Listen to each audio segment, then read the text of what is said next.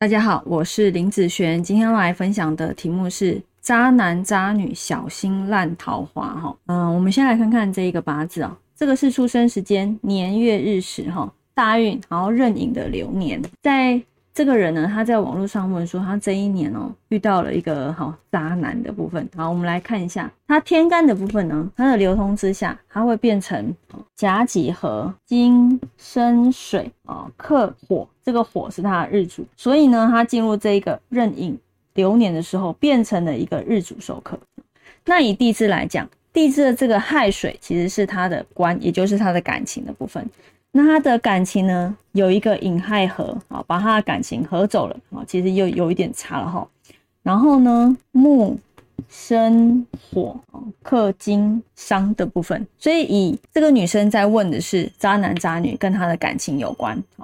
可以看出两个部分。第一个，日主受克，日主受克主要是官煞感情来克着日主，这个感情来克你，就是来找你麻烦的嘛。所以呢，当然来的人。通常都会属于比较有问题的人哦，或者是哦对日主呃比较针对性的啊，或者是打日主主意的，好这方面的人。那当然，这个官代表感情或是异性的部分，这个异性这样子来看待日主，当然就属于好烂桃花、渣男、渣渣男哈。那当然，如果男生的部分也是一样，男生一旦也是一样。变成财生官啊，克日主的时候，那一样啊，也会遇到渣女的部分哦。那以地支来讲也是这样，地支这个寅亥合的关系，把他原本的感情运给合走了啊，那也代表说，在这方面的运势也会下滑。那下滑，那当然遇到的人哈，通常通常也都是属于怪怪的现象了。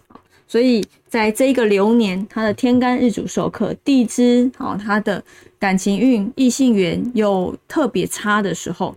你的磁场就很容易遇到这方面的事情啊。但是，就像我最近一个学生他跟我分享的哈，就说他了解他今年就是遇到日主受克这方面的运势，所以他来的